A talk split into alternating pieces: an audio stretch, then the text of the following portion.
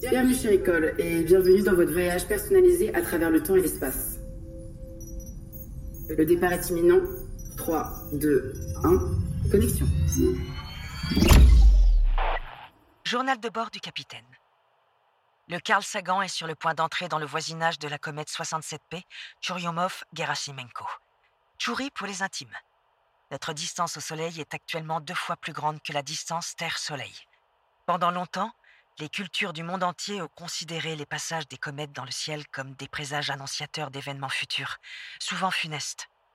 Maintenant qu'on sait qu'ils ne sont que des petits corps constitués de poussière et de glace, issus des régions externes du système solaire, les astronomes contemporains voient plutôt les comètes comme des trésors qui détiennent la clé de notre lointain passé.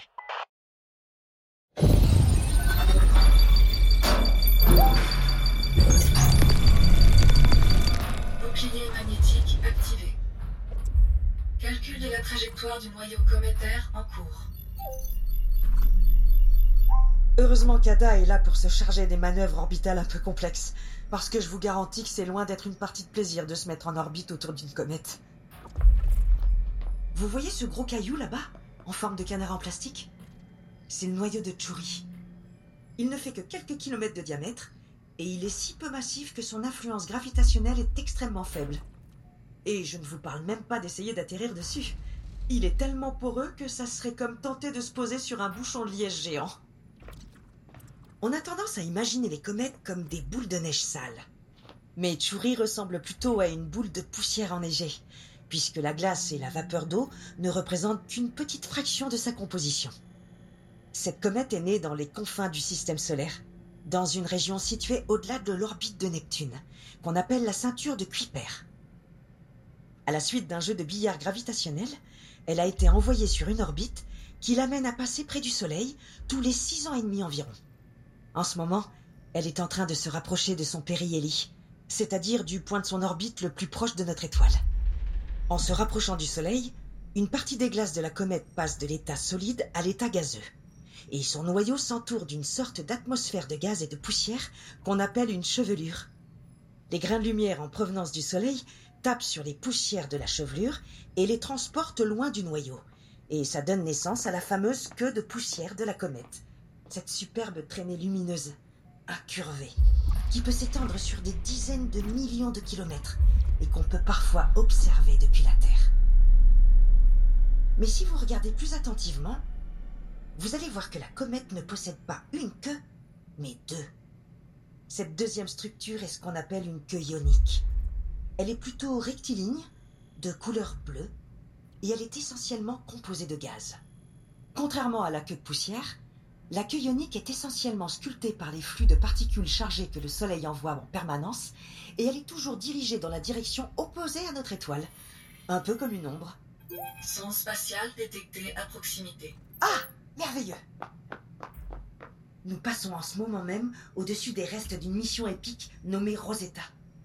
Cette sonde de l'Agence spatiale européenne s'est mise en orbite autour de Tchouri en 2014 et a suivi la comète pendant deux ans, histoire de l'étudier sous toutes ses coutures, avant d'aller s'écraser sur son noyau.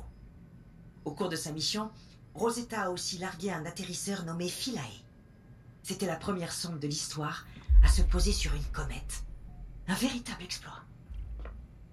Vous vous demandez peut-être pourquoi on s'est donné tant de mal pour se poser sur ce minuscule objet glacé? Eh bien, c'est parce que les comètes fournissent des indices cruciaux sur les premiers chapitres de l'histoire du système solaire. Leur composition n'a pas vraiment été altérée depuis leur naissance, il y a près de 4,5 milliards d'années. En particulier, leurs études nous renseignent sur l'origine de l'eau sur Terre. Les modèles de formation du système solaire nous disent qu'une partie de l'eau qui forme les océans aujourd'hui provient probablement de petits corps riches en eau, issus des régions externes du système solaire. Ces astéroïdes et ces comètes auraient bombardé la jeune Terre juste après sa formation. Quelle fraction de l'eau terrestre provient des comètes? Quelle fraction provient des astéroïdes? C'est la grande question du moment.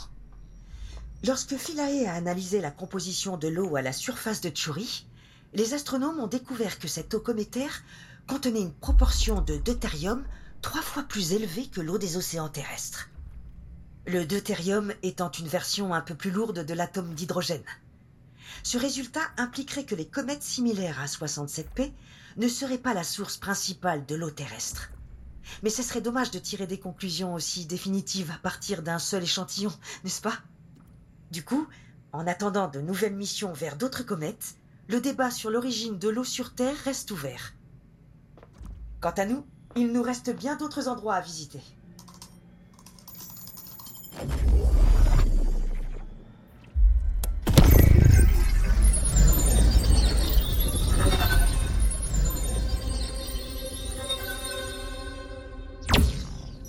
êtes de retour parmi nous. Merci beaucoup d'avoir choisi Ricole. À très bientôt.